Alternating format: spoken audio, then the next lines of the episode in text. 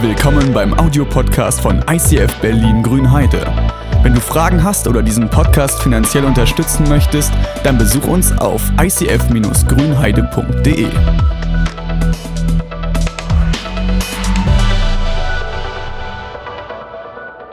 Auch einen schönen guten Morgen von meiner Seite. Wir sind ja in dieser Serie, die sich mit Weltbildern befasst. Centered, worum dreht sich dein Weltbild? Was sind deine Grundüberzeugungen? Woraus ziehst du dein richtig und falsch? Und ähm, woraus speist sich dein Weltbild und deine Art und Weise, in dieser Welt zu leben oder diese Welt mitzugestalten? Und heute ist diese große Frage, wer ist Jesus? Ähm, und es gibt ja so verschiedene einschneidende Erlebnisse in dieser Welt.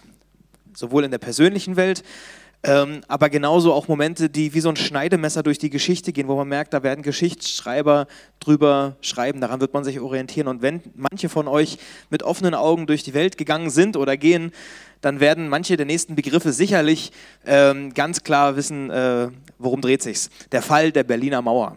Ja, also diese Veränderung, die hat sich nicht nur durch Deutschland gezogen, das war nicht nur so ein Moment, der wirklich Deutschland nochmal, also für diese Region ja auch, die Leute, die oft so sagen, die Zeit vor der Wende, die Zeit nach der Wende, das können manche Jüngere gar nicht mehr so doll nachvollziehen, aber das ist einer der zentralen Momente, die uns in Deutschland geprägt haben, die sogar Auswirkungen bis ins größere Europa, bis nach Asien, die Sowjetunion ist zerfallen und ähnliches, neue Systeme wurden geschaffen. Unglück von Fukushima, auch das ist für viele noch ein Begriff oder vor einigen Jahren davor ähm, Tschernobyl, genau, ähm, das, das sind so Menschen, äh, Momente, wo man merkt, da hat sich tatsächlich einiges getan. Jetzt aktuell die Überflutung in Ahrweiler, ja, für die Leute Region, in der Region vor der Flut, nach der Flut. Ähm, wir als Generation können unseren Kindern oder der nächsten Generation erzählen, wie es war vor Corona. Ja? Also wir können den Leuten sagen, wie es damals war, ähm, in dieser Zeit, als man nicht raus konnte, als Schule ganz anders neu gedacht wurde. Das sind Veränderungen, die reingebracht wurden bis in die Arbeitswelt, ins Einkaufen, ins Reisen. Äh, das Schulwesen hat sich verändert. Viele Bereiche erleben eine sehr schnelle und einschneidende Veränderung. Und solche Momente bestimmen die Weltgeschichte. Und es gibt diese Person, Jesus Christus, die anscheinend ein ähnlich einschneidendes Erlebnis war. Ich kann mich erinnern, dass ich mal mit einem Team ähm, von, von Amerikanern, Texanern irgendwie unterwegs war. Die waren bei uns und wir waren auf so einem Skatepark, haben mit Leuten gequatscht, wollten sie kennenlernen und haben Postkarten verteilt. Da stand irgendwas, irgendwas Frommes dann drauf. Und ähm, ein Mädchen hat eine Postkarte bekommen und nahm sie, hat sie gelesen und da stand drauf, Jesus liebt dich. Und sie fragt dann die, die, die Frau, die ihr das geschenkt hat, ja, wer ist denn Jesus? Sie hat von diesem Namen vorher noch nie gehört. Sie hat von Jesus vorher nie gehört, der war einfach noch nicht in dem Munde drinne. Und ich glaube, dass es manchen von uns so geht, dass wir Jesus gar nicht wirklich kennen. Oder dass viele in unserer Region, in unseren Teams, in unseren Mitarbeitern, wo wir halt äh, in der Welt sind, in der Uni, ähm, dass sie nicht wissen, wer ist dieser Jesus eigentlich. Sie haben keine Vorstellung davon vor 20 Jahren ungefähr war ja dieses äh, 11. September. Auch das ein Moment, der so total viel verändert hat. Ne? Also das Reisen wurde danach auch anders. Die Sicherheitsvorkehrungen. Man konnte damals einfach so in den Reichstag noch gehen. Das geht heute nicht mehr. Ähm, und ich hatte einen, äh, einen aus meinem Team. Wir hatten so Kinderarbeit in der Gemeinde gemacht. Und ich habe ihn, ich glaube, es war ein Dienstag, als das war, und ich habe Donnerstag oder Freitag bei ihm angerufen und gesagt so, hey, wie, wie reagieren wir, was machen wir mit den Kids, wie gehen wir auf diese schrecklichen Ereignisse ein? Und er wusste nichts davon. Er hat drei Tage nichts davon mitbekommen, von diesem weltbewegenden Ereignis. Und ich glaube, genauso geht es diesem Mädchen auf dem Skatepark, dass sie nie von diesem weltbewegenden Ereignis gehört hat, auch wenn ihre Welt total davon geprägt ist. Ich glaube, dass wir manchmal gar nicht wirklich offene Augen haben, wo Jesus überall hineingewirkt hat und wie so groß sein Einfluss eigentlich ist. Wir leben in einer Welt, so hat es John Ortberg mal geschrieben, wir leben in einer Welt, in der der Einfluss von Jesus ungeheuer groß ist, auch wenn sein Name nicht unbedingt genannt wird. Im Video oder Klangbereich bereits einige Bereiche an, wie groß und umfänglich dieser Einfluss von Jesus ist. Und es geht damit los, dass die Menschheit die Zeitrechnung nach ihm einteilt. Es kam ja nicht sofort damals, aber nach 600 Jahren äh, ungefähr, im Jahr 600 ungefähr, wurde, wurde der Welt bewusst oder die haben sich gedacht, okay, wir, wir orientieren uns sowieso, dieses einschneidende Erlebnis damals, wir orientieren uns sowieso daran.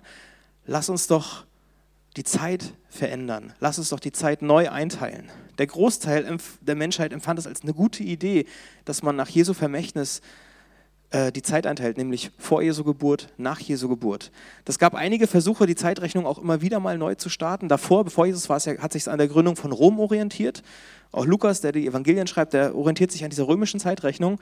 Aber auch der Start der französischen Revolution hatte ein Ziel, auch die Zeit neu zu beginnen. Die Sowjetunion mit dem Sturz des Zarens wollte eine neue Zeitrechnung einläuten, ein neues Zeitalter beginnen. Aber die Orientierung am Leben von Jesus hat sich letztlich durchgesetzt, hat es überdauert. Und es gibt kaum einen Bereich, wo Jesus nicht bis heute hineinwirkt. Sowohl beim Datum, das wann immer du ein Datum schreibst, auf der Klassenarbeit oder einen Vertrag unterschreibst, beziehst du dich irgendwie auf Jesus. Da hat Jesus einen Einfluss drauf. Das finde ich augenöffnend. Ja, sein Einfluss hat stetig zugenommen. 100 Jahre nach seinem Tod war der schon viel größer als zu der Zeit, als er gelebt hat. Es gab natürlich immer noch Augenzeugen oder Berichte von Augenzeugen, die auch untersucht wurden. Es gab etliche Skeptiker, die versucht haben, der Wahrheit auf den Grund zu gehen. Ist das Ganze eine menschengemachte Sache? Was stimmt von den Berichten, von denen man immer so hört? Es gab etliche Untersuchungen, Skeptiker, die in akribischer Kleinarbeit versucht haben, die Wahrheit auf den Punkt zu kommen.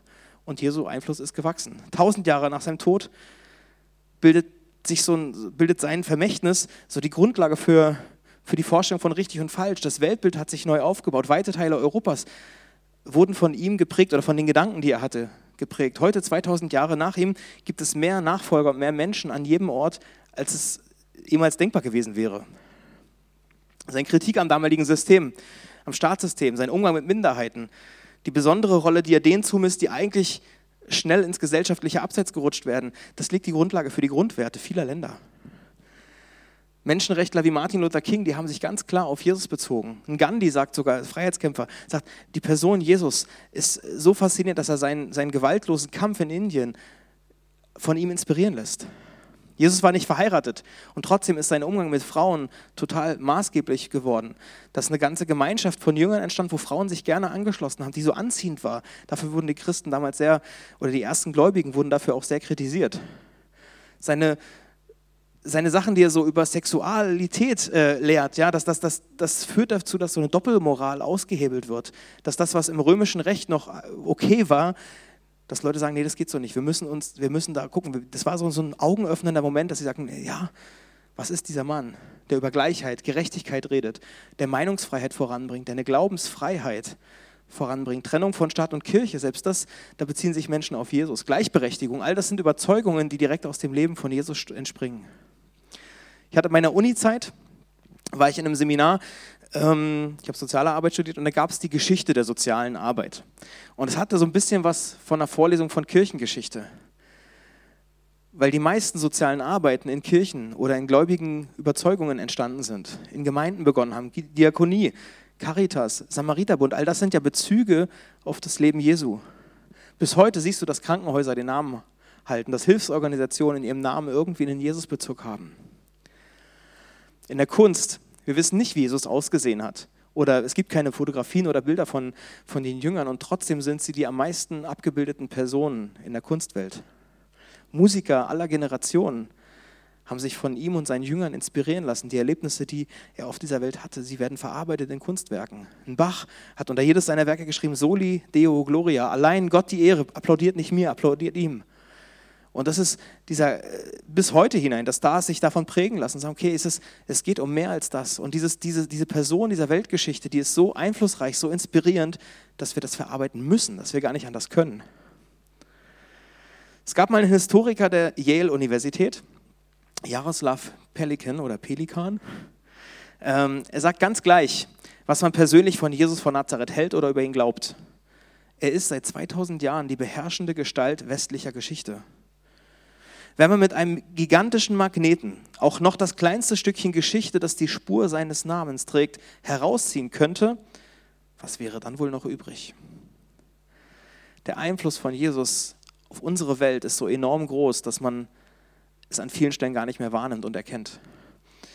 Und an dem Tag, als Jesus gestorben ist, da denkt man vielleicht noch, die, ja, ist sein Vermächtnis noch da? Wahrscheinlich wird es ausgeradiert werden, also wahrscheinlich hat das sein Ende, aber eigentlich hat es es ist unheimlich groß gewachsen. Jesus inspiriert und motiviert Künstler, Wissenschaftler, Regierende, Mediziner, Lernende. Er hat die Menschen gelehrt, was Würde, Mitgefühl, Vergebung und Hoffnung ist. Und deshalb dieser Satz nochmal von John Ortberg. Sein Einfluss in der Welt ist bis heute ungemein groß. auch wenn sein Name nicht unbedingt genannt wird. Und es gab immer wieder Bewegungen, die auch versucht haben, das auszuradieren, auszuändern, abzuändern. Ähm, Lenin kennen manche, ja. Der, der große Denker und Politiker, er kämpfte dafür, dass Jesus vergessen wird dass man Jesus auf dem Müll der Geschichte entsorgt, dass man endlich sagt, es reicht doch irgendwann. Es gab eine Untergruppe der kommunistischen Partei, dieser Verband der kämpfenden Gottlosen, und sie haben ein Plakat äh, entwickelt damals, das, das ging medial rum wahrscheinlich. Ähm, das ist dabei, die Menschen wollten sich Jesus entledigen. Es war diese Zeit von Industrialisierung, das bringt uns voran, das hilft den Menschen. Wir brauchen keine Kirchenglocken, die uns sagen, wann wir was zu tun haben, sondern das, das Schweißen oder das Hämmern, das die Metaller so haben, das ist Antrieb genug. Wir brauchen keinen Jesus, es gibt keinen Gott. Der Kommunismus wird den Menschen die Erlösung bringen. Atheismus hat gesiegt. Das war 1929 in der Sowjetunion. Und einer der führenden Köpfe in der Bewegung dort, Jemiljan Jaroslowski, er hat äh, gesagt so über diesen Versuch, dass man das Christentum, Christentum mundtot machen will. Das ist, Christentum ist wie so ein Nagel. Je mehr man darauf schlägt, desto tiefer treibt man ihn hinein. Also umso mehr wir dagegen vorgehen, anscheinend verfestigt sich das und Leute kommen mehr zum Glauben oder Leute sind in ihren Überzeugungen noch krasser. Also du haust drauf, du erlebst eine Anfechtung und es wird stärker. Das sind Dinge, die vielleicht auch wir erleben. Wenn du in Schwierigkeiten kommst, dass dein Glaube sich bewahrheiten muss und wird. Das ist, was in dieser Welt tatsächlich auch passiert. In Ländern, wo Christenverfolgung ist, wo Leute Drangsalierungen erleben, dass der Glaube sich unheimlich ausbreitet, dass Gemeinden wachsen, dass Menschen bereit sind, unter dem Einsatz ihres Lebens eine Bibel zu besitzen, dass sie bereit sind, in Gottesdienste zu gehen, auch unter der Gefahr, weil die laufen ja meistens im Untergrund dann, auch auf die Gefahr hin, dass du eventuell hingerichtet wirst oder ins Gefängnis oder Straflager kommst. Und dann denke ich manchmal, was haben wir, wo pennen wir, wenn wir in Deutschland sagen, naja, Maske tragen fünf Minuten ist ein bisschen aufwendig, das, das ist eine zu große Hürde, um in den Glauben zu kommen oder in die Gemeinde zu gehen. Wo ich denke, Mann, wo erleben wir Auswirkungen von unserem Glauben, dass er tatsächlich stärker wird? Vielleicht brauchen wir manchmal diese bewusste, diesen Nagel, diesen, diesen Schlag auf den Nagel, auf unser Leben, dass wir merken, wir brauchen einen Glauben, der sich auch bewahrheitet. Was ich faszinierend finde am Leben von Jesus ist, dass er es nicht darauf anlegt, sich einen Namen zu machen dass er nicht wie viele andere in der damaligen Geschichte beginnen, sich einen Namen zu machen und äh, zu gucken, wie kann ich möglichst groß rauskommen. Ja, Alexander der Große, ja, muss auch groß rauskommen. Julius Caesar, Napoleon, ein Sokrates, ein Mohammed, sie starben und sie hatten einen gewaltigen Ruf hinterlassen. Sie haben Städte gebaut, sie haben Revolutionen angeführt, sie haben Bücher geschrieben, sie haben die Welt erobert und normalerweise zeigt sich eben nach dem Tod einer Person, wie krass ist das Vermächtnis, wie stark ist das Vermächtnis. Die eben genannten, die hatten einen gewaltigen Ruf, als sie gestorben sind und haben vieles hinterlassen. Als Jesus gestorben ist, war es scheinbar so, als ob würde sein Auftrag gescheitert. So eine ganz kleine Bewegung, nur noch ein paar Hanselns, die da umhergelaufen sind, vielleicht sogar auseinandergedriftet wurden. Jesus tat im Vergleich zu den Persönlichkeiten der Geschichte genau das Gegenteil. Er tat nichts, um sich einen Namen zu machen. Übte er ein politisches Amt aus? Nein. Befehligte er eine Armee? Nein. Hatte er einflussreiche Eltern? Nein. Schrieb er ein Buch? Nein. Hat er studiert? Nein. Führte er eine Revolution an? Auch das nicht. Entdeckte er neue Länder? Nein. Häufte er ein Vermögen an? Nein. Jesus hat nicht versucht, sich einen Namen zu machen. Und trotzdem ist er die einflussreichste Person dieser Weltgeschichte. Gott hat ihm, so heißt es in der Bibel an einer Stelle, Gott hat ihm sogar einen Namen gegeben, der über allen anderen Namen steht. Jesus hat nicht versucht, sich einen Namen zu machen, sondern hat immer Gott in die Mitte gerückt. Und Gott schenkt ihm einen Namen, der über allen anderen Namen ist, der bedeutender ist als alle anderen Namen. Jesus hat sich nicht nur nicht der Mittel bedient, die Menschen normalerweise benutzen, um groß rauszukommen, er hat eigentlich sogar das Gegenteil getan. Es gibt ein weiteres Lied, ein Christus-Hymnus in, in der Bibel, ein Loblied auf Jesus, das Paulus mal geschrieben hat, wo er sagt, das ist wie so ein, so ein Gedicht, so ein Inspirationsding, wo er sagt, er will dieses in die Mitte rücken, wie krass Jesus ist. Und er beschreibt genau diesen Weg, den Jesus gegangen ist. Da heißt es im Philipperbrief, er, der Gott in allem gleich war, auf einer Stufe mit ihm stand, er nutzte seine Macht nicht zu seinem eigenen Vorteil aus. Im Gegenteil, er verzichtete auf alle seine Vorrechte und stellte sich auf dieselbe Stufe wie ein Diener. Er wurde einer von uns, ein Mensch wie andere Menschen. Aber er erniedrigte sich noch mehr. Im Gehorsam gegenüber Gott nahm er sogar den Tod auf sich. Er starb am Kreuz wie ein Verbrecher. Deshalb hat Gott ihm auch einen so unvergleichlich hoch, hat ihn Deshalb hat Gott ihn auch so unvergleichlich hoch erhöht und hat ihm als Ehrentitel den Namen gegeben, der bedeutender ist als jeder andere Name. Und weil Jesus diesen Namen trägt, werden sich einmal alle vor ihm auf die Knie werfen. Alle, die im Himmel, auf der Erde und unter der Erde sind. Alle werden anerkennen, dass Jesus Christus der Herr ist und werden damit Gott, dem Vater, die Ehre geben. Jesus will nicht höher hinaus. Er, er, er, kämpft nicht darum, sich einen Namen zu machen, sondern im Gegenteil. Er geht immer tiefer. Es gibt so sechs Stufen, die Jesus in die Tiefe ging, die aus diesem Text zu ziehen sind. Er legte seine göttliche Gestalt ab, dieses ganz Gott, ganz Mensch. Er verzichtete auf alle seine Rechte, die er eigentlich hätte. Er wurde dann Mensch. Er wurde nicht nur Mensch, sondern er wurde Sklave. Er war gehorsam bis in den Tod und er starb dann auch diesen schrecklichen Tod.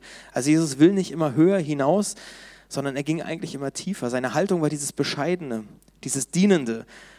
Er hat sich selbst zurückgesetzt, um anderen den Vortritt zu lassen.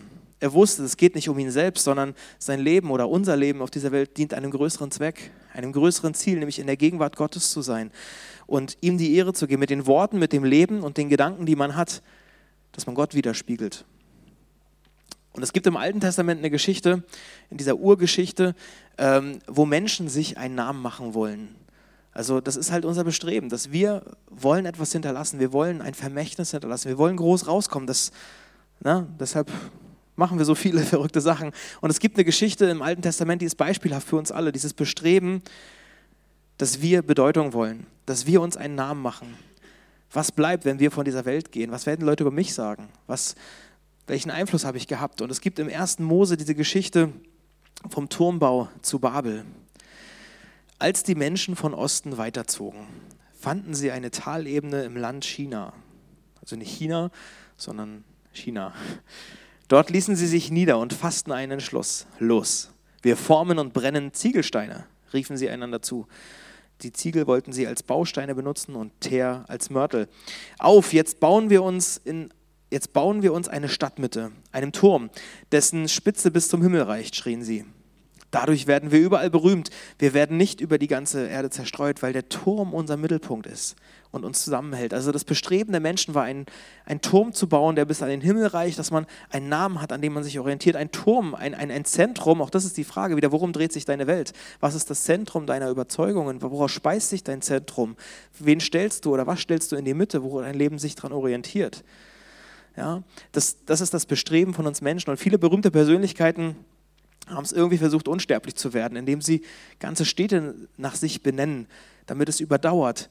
Ja, Jesus hatte nicht mal zu Hause. Ja? Er macht genau das Gegenteil. Er geht nicht höher, er baut nichts Krasseres, er fliegt nicht auf den Mond oder baut Energieautos oder was auch immer. Er baut nichts Krasseres, sondern er geht eigentlich immer tiefer und tiefer und tiefer. Und wenn man denkt, es geht nicht mehr tiefer, dann geht er noch einen Schritt weiter. Und wenn man denkt, jetzt hat er doch schon alles aufgegeben, dann legt er noch einen Zacken drauf und geht noch mal tiefer. Und wenn er denkt, er hat doch schon was getan, jetzt hat er schon alles gegeben für die Gemeinschaft der Menschen, wenn du in die Evangelien schaust, dann, dann gibt er sogar noch sein Leben und er geht noch einen krassen Schritt weiter. Diese Anziehungskraft, diese Persönlichkeit, die so viel Bewegung und Begeisterung auslöst, ja, die entspringt direkt aus seiner Person, aus seinem Leben, aus seiner Lehre, wie er mit Menschen umgeht. Er verbreitet Liebe und Annahme und lässt den Leuten einfach diese Freiheit darauf auch zu reagieren. Die Leute, die sich ihm angeschlossen haben, die merken, wie diese Nähe von Jesus prägend ist, wie sie einen Einfluss hat. Ich meine, wir prägen uns auch einander. Ja? Also jeder mit dem Menschen, mit dem du dich umgibst, man, man prägt sich.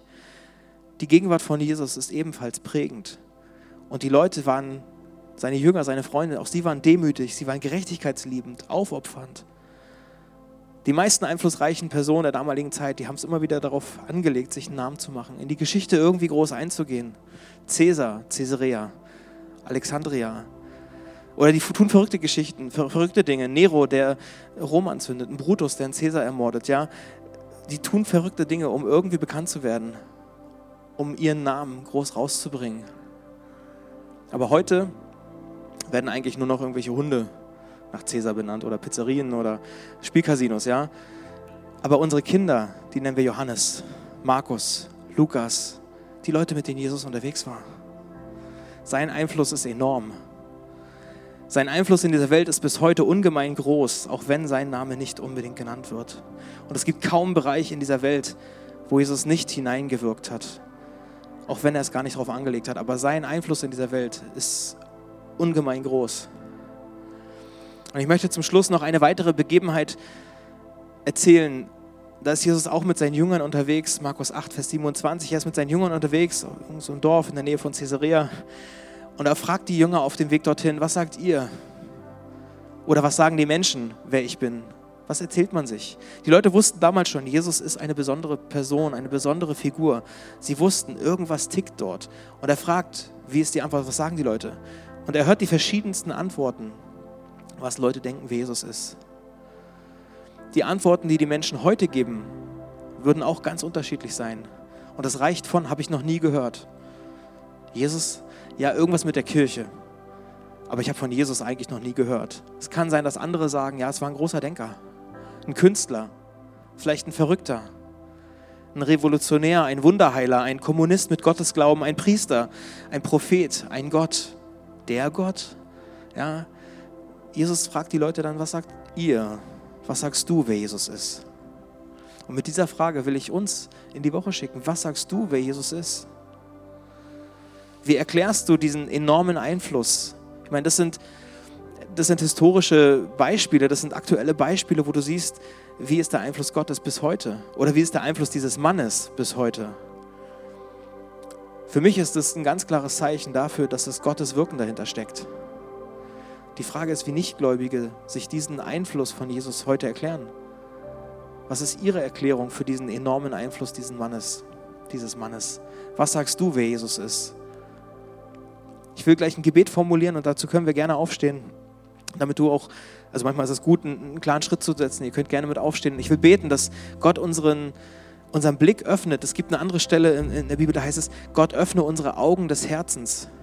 Die Augen des Herzens, dass wir geistlich sehen, was in dieser Welt passiert, dass wir diesen Einfluss Gottes auch auf unser Leben. Als ich Christ geworden bin, da habe ich plötzlich entdeckt, wie Gott eigentlich schon längst in meinem Leben gewirkt hatte. Da kannte ich ihn noch gar nicht.